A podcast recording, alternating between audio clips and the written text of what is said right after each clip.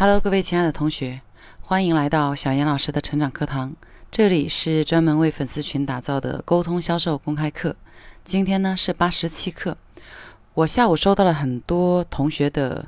信息哈，然后我也在我的朋友圈展示过，每天有大量各种有意无意的信息会发过来给我。我甄选信息的呃查阅的方式呢，是我会先翻一下，然后会优先的选出。发的比较多的那几条，点开，比如说三条的、五条的，我会看一下为什么他要一直给我发信息，这是人的好奇心哈。然后其次点开三条、五条的，我会再甄选一下内容。如果他的内容表达的就是他很个人的一些想法，比如说小严老师，我好喜欢你啊，小严老师，呃，我听了你的课程收获很大，或者小严老师，我觉得能通过你的微信太开心了。就是出于对自我感受的一种表达，那么可能我的回复呢会少一些，可能性会小一些，也有可能我会呃回复几个表情或者感谢或者是加油，好，那么还有一类内容呢，我可能会认真一点回答，就是我发现他在非常认真的向我求教某一个信息，例如今天下午就有一位同学，他发了能有六七条信息给我，然后我点开一看。他就先做了一个自我介绍，说我是，呃，在哪里加您的，我叫什么，然后我的名字、姓名是什么，姓名的来由是怎么样。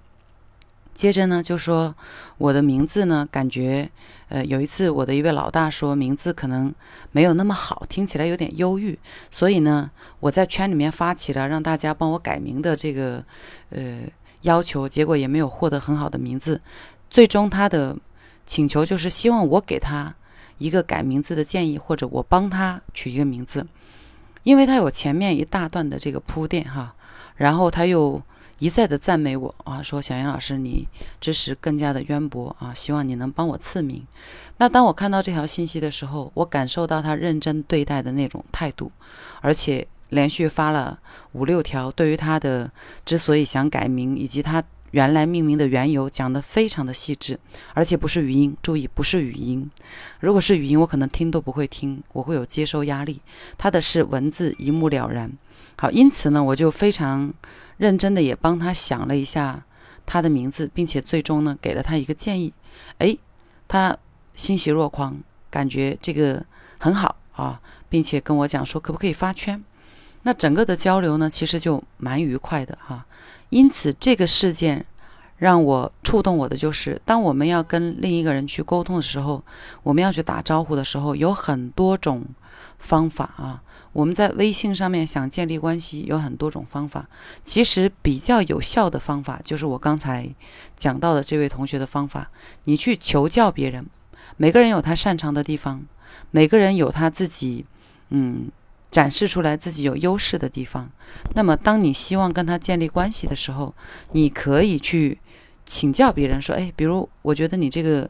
呃，某一个某一个图片做的特别好啊。那么，我希望你告诉我你是怎么 P 的。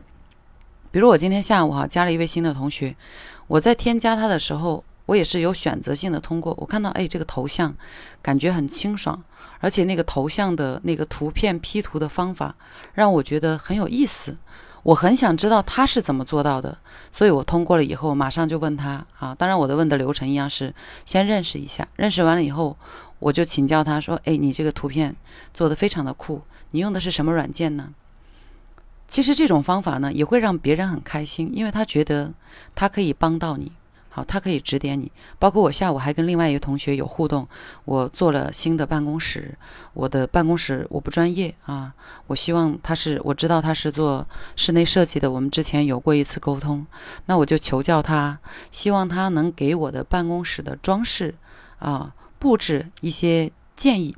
他也很开心，我也很开心，我也有很多很多不懂的地方，希望别人来指点我哈。同时，他也觉得在这个过程当中帮到了我，哎，大家的沟通就很舒服。所以，建立关系有一种相对更有效的方法。当然，你要是真诚的啊，你不要说我刻意为了建立关系，然后去问一个问题，这样有可能别人就会起反效果啊。你就硬生生的说，哎，你那个某个东西我看了。觉得可以啊，怎么做的啊？那别人在回答你的时候，可能也会觉得很随意。所以我们要带着很真诚想要建立关系，并且真的是欣赏他某一个方面，去求教的形式来开启一段谈话，这种建立关系成功的可能性会更加的高一些。当然，这个不仅只线呃适用于线上哈，其实在线下，在任何场景都适用于啊。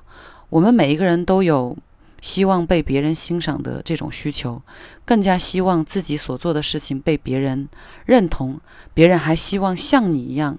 这样去做，那就是一种至高无上的这种肯定啊，你的心里会非常的舒服。所以，任何时候想要开启一段新的谈话，想要建立一些关系，都可以用求教接近法啊，就是请求他指导你某一个他做得好的方向的内容。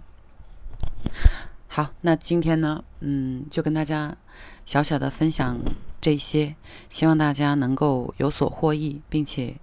呃，学到以后一定要马上去用，好吗？呃，喜马拉雅的小伙伴可以来添加我的微信二七八八二七九八幺幺。哦，对，这个微信号好像现在，呃，不那么好搜到了，那么依然可以来添加我的五幺二幺七幺五六八吧，我定期的还是会做一些清理。嗯，好的，我们今天说这些，明天见吧。